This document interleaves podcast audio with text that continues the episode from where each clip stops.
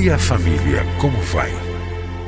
A família é um projeto fascinante de Deus. Nela encontramos apoio para que haja crescimento em todos os aspectos da vida. No entanto, para que esse projeto seja bem sucedido, é preciso seguir os padrões do idealizador da família. Na Bíblia, a palavra de Deus, encontramos as diretrizes que vão nos levar a uma vida familiar equilibrada e nela também vamos aprender a defender a família dos ataques que tem sofrido nos últimos dias. Está começando o programa Vida em Família, do Ministério Oicos.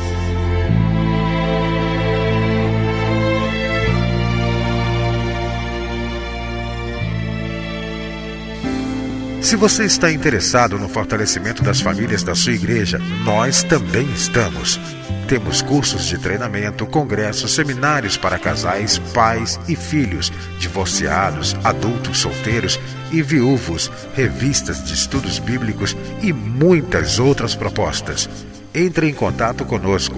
Ministério Oicos, telefone 212264 9207 ou pela internet www.cliquefamilia.org.br ou ainda pelo e-mail oicos@cliquefamilia.org.br. Você vai ouvir agora mais uma mensagem para fortalecer a sua família. Participe do Ministério Oicos. Seja um doador ou leve a sua igreja a ser parceira.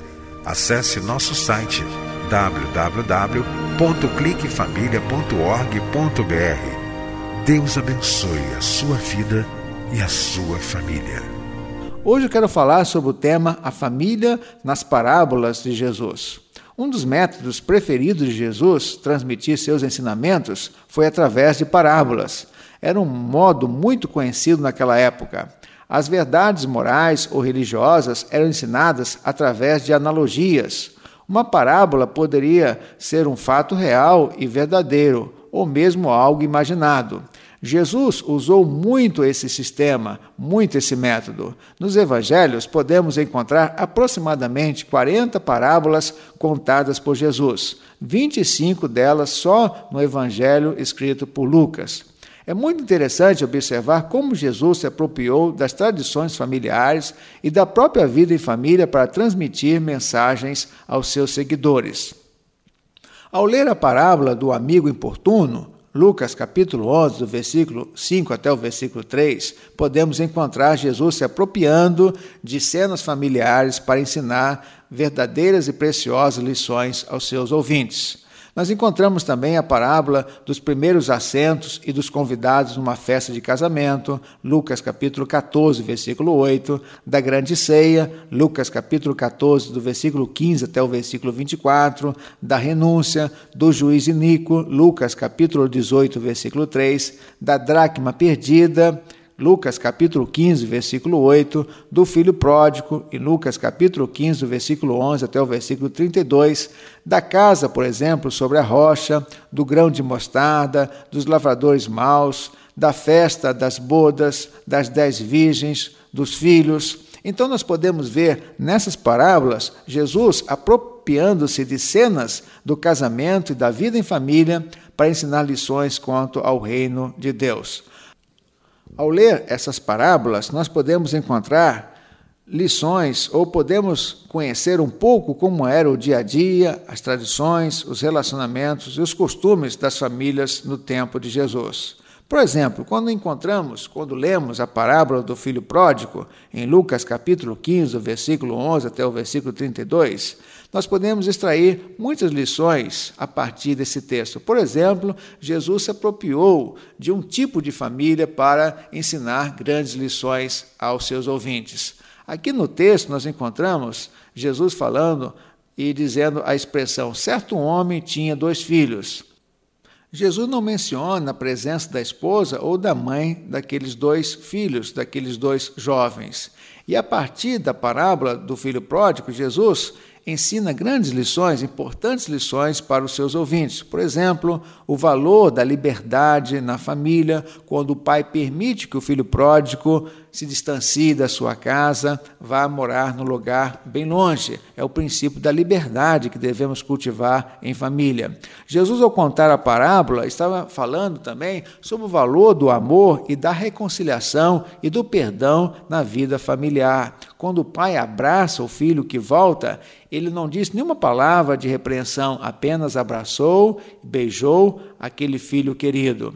É um amor que reintegra, é o um amor que valoriza, é o um amor que dignifica. Quando o homem disse que os seus criados deveriam trazer uma túnica, uma veste, sandálias e anel, ele estava então dignificando o seu filho que tinha voltado. Então nós podemos ver que Jesus se apropriou de parábolas para ensinar algumas verdades sobre a vida em família. Por exemplo, quando ele contou a parábola da dracma perdida, algo que se perdeu em casa, nós podemos pensar quantas vezes nós perdemos coisas importantes dentro da nossa própria casa, dentro da nossa própria família. Outra parábola que Jesus contou foi em relação à construção de uma casa sobre a rocha e a construção de uma casa sobre a areia. Quantas vezes também nós estamos mais preocupados em edificar a nossa casa, nosso casamento, a nossa vida familiar sobre coisas que não têm valor, que não têm firmeza. E nós podemos, e Jesus quer, que nós construamos o nosso casamento, a nossa família, sobre a rocha eterna que é o próprio Senhor Jesus. Então nós podemos verificar muitas das parábolas contadas por Jesus, ele se apropriou de cenas do cotidiano familiar, da vida em família, para ensinar importantes lições a cada um de nós. De todas as parábolas contadas por Jesus, eu quero então desafiar você a reler a parábola do filho pródigo, Lucas capítulo 15, do versículo 11 até o versículo 32. Pergunte a si mesmo: muitas vezes na sua família você tem sido mais o filho pródigo o filho rebelde, ou você tem sido o filho mais velho, que tem se afastado, tem sido burocrático na sua vivência familiar, ou você tem assumido o papel do pai perdoador, o pai amoroso. Então você pode ler as parábolas aplicando a sua vida familiar. Por exemplo, quando você lê a parábola da dracma perdida, pergunte a si mesmo: que coisas importantes você tem perdido na sua família? Que coisas importantes você tem perdido na sua própria casa? E também, ao ler a parábola do homem sábio que construiu a sua casa sobre a rocha e do insensato que construiu a sua casa sobre a areia. Pergunte a si mesmo: você está sendo insensato ou sábio? Você está construindo o seu casamento, a sua família sobre a rocha que é Jesus? Ou está construindo o seu casamento, a sua família sobre a areia movediça? Do status financeiro ou das finanças ou coisas passageiras. Então, as parábolas podem fazer com que você aplique algumas lições, alguns ensinamentos dados por Jesus à sua vida conjugal e também à sua vida familiar.